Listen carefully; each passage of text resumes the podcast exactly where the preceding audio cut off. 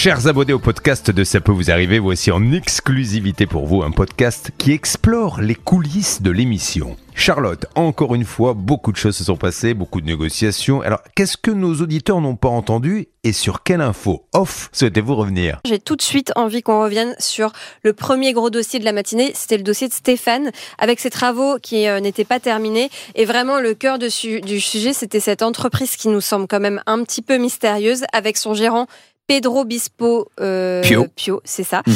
Euh, toi, tu l'as eu hors antenne. Ce monsieur était très agressif à l'antenne. Qu'est-ce qu'il t'a dit hors antenne? Alors moi, je l'ai calmé un tout petit peu euh, pendant une période en lui disant "Écoutez, monsieur, Julien ne vous a pas agressé. Il vous a juste donné la parole pour qu'on avance sur le dossier.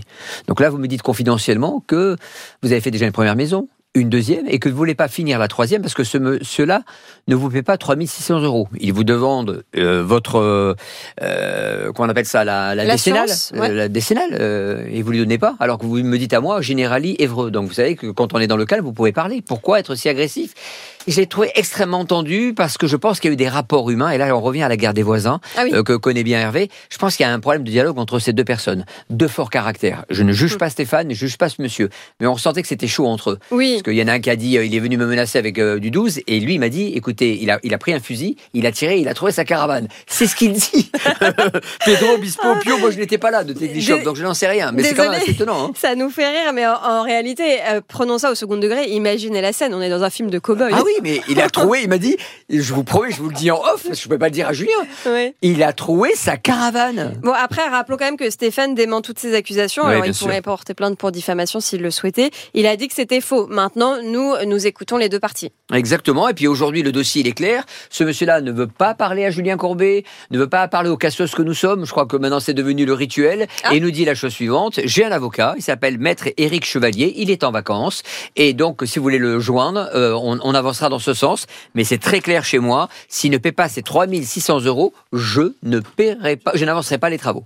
D'ailleurs, à propos de, tu disais, euh, maintenant nous sommes les cassos, tu faisais référence à quelque chose qui s'est passé hier euh, dans l'émission, en début d'émission, euh, puisque effectivement, vous savez que dans l'arnaque du jour, tous les jours, on, décrypte une arnaque, et, hier, on a eu un, usurpateur du site meilleurtaux.com, donc un, escroc, qui, qui nous a dit en fin de conversation ceci. Ah oui, c'est une merde son émission, M. Courbet. D'ailleurs, s'il m'entend, c'est de la merde votre émission. Allez, bonne journée les cassos. Bonne journée les cassos. on adore quand on. Ah oui, quand on se fait insulter comme ça, c'est un bonheur.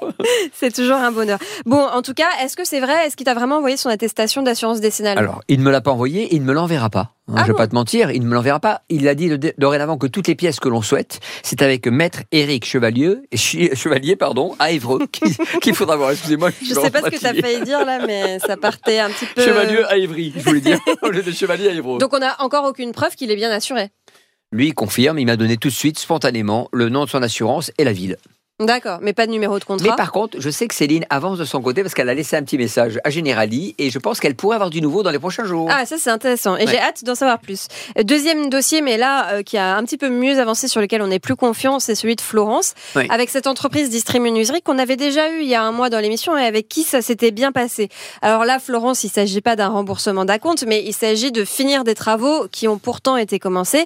Et c'est vrai que l'erreur de Florence, ça a peut-être été de payer la totalité du devis avant la fin des travaux. Ouais, elle a fait confiance. Parce que les gens sont venus, ils sont venus avec du matériel, ils ont commencé à installer. Elle était heureuse, elle voyait ses fenêtres. Elle s'est dit, mais c'est bon, c'est des gens sérieux, il euh, n'y a pas de souci. Puis ils sont à De Casseville, donc on est dans l'Aveyron, on est chez nous, et puis c'est des gens qui ont de très bons avis, donc j'y vais, je paye. Et ce sont des gens sérieux. Mais alors pourquoi Est-ce qu'il a pu te dire, euh, Monsieur Sanchez, puisque tu l'as eu hors antenne et que tu as pu caler un rendez-vous, pourquoi euh, ils avaient laissé le chantier un petit peu en plan depuis plusieurs semaines? Bah, C'est bien de faire des podcasts parce que justement on a les dessous des affaires. Et maintenant je sais un petit peu pourquoi. Donc moi, en fait, quand ce dossier-là n'est pas géré par le gérant Thierry Sanchez, mais par mm. son fils Maxime.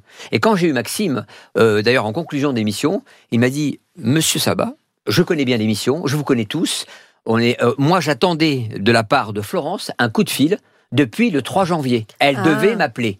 Et je lui dis ça, c'est encore un problème de dialogue. Il a dit c'est vrai que je suis en retard, c'est vrai qu'on avait un souci de livraison de matériaux, mais les matériaux je les ai. Elle devait m'appeler le 3 janvier, elle ne l'aurait pas fait. Voilà ce qu'il me dit. Donc je répète évidemment ce qu'il s'est dit, mais il m'a dit écoutez, je vous dis, je regarde mon planning, Je viens quand elle veut, où elle veut et comme elle veut. Donc je dis, ok, super, donnez-moi une date. Il m'a dit lundi prochain, 9h30, je suis chez elle. Ça, c'est super. Donc on va le vérifier, parce que dans tout cas, nous, on sera évidemment dans l'émission et on pourra le passer un petit coup de fil pour vérifier avec Stan. Mais c'est vrai que dans l'émission, on constate, et surtout avec les artisans, qu'en vrai, il y a trois catégories de cas il y a la première catégorie où les gens tombent sur des arnaques et malheureusement ça on n'y peut rien.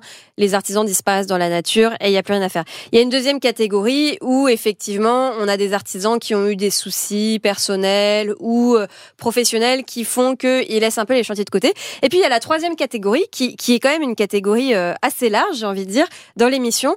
Ce que tu dis là euh, c'est vraiment ça s'applique à beaucoup de cas de problèmes de communication avec des artisans de bonne foi, des clients de bonne foi qui à un moment donné rompt le dialogue et il suffirait qu'il y ait juste un coup de fil pour que euh, les choses se rétablissent euh, normalement et que les choses avancent.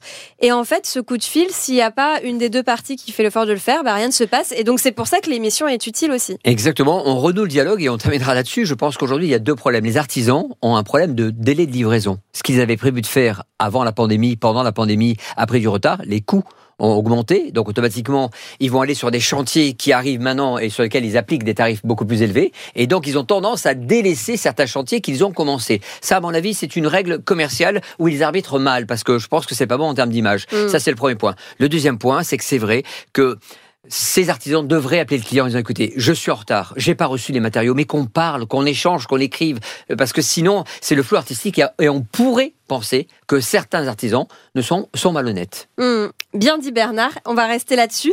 Merci et tu nous donneras des nouvelles de ces deux cas dans les prochains jours. Avec plaisir, la semaine prochaine. La semaine prochaine, c'est noté. Et en attendant, on se dit à demain direct dès 9h dans CPVA, on sera là. Je serai là. À demain.